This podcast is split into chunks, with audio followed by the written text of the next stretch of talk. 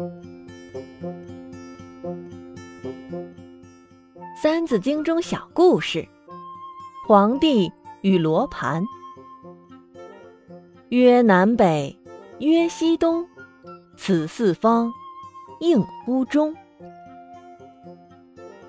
在古代，东南西北要用到罗盘，而我们的祖先最早用铁发明了罗盘，也就是我国四大发明之一的指南针。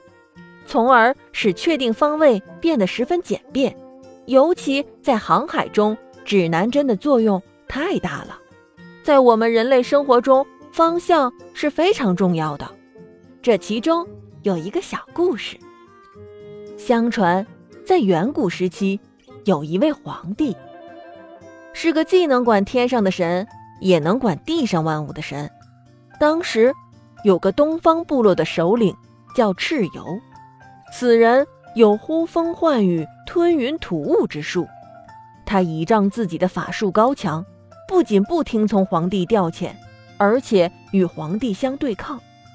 皇帝起兵讨伐，蚩尤率兵反抗，但寡不敌众。他使用吞云吐雾之术，使军中浓雾大作，以此来迷惑皇帝大军。当时皇帝没有防备。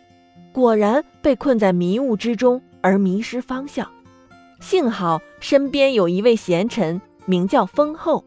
此人精通武术，才高盖世，将自己费尽多年心血研制出的指南针献上，让皇帝装在军车之中，以辨别方向，将这种军车命名为指南车。皇帝有了指南车，不仅不迷失方向。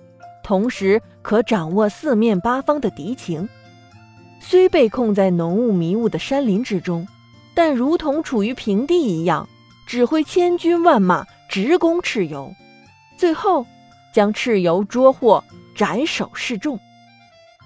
这是我们的祖先首次将指南车用于战争来征服敌人的传说。当然，也有传说是这样说的：说。风水老祖九天玄女传给皇帝指南车，一举打败了蚩尤。不管怎样，指南车也就是我们所说的指南针的最初表现形态，也是我国的四大发明之一。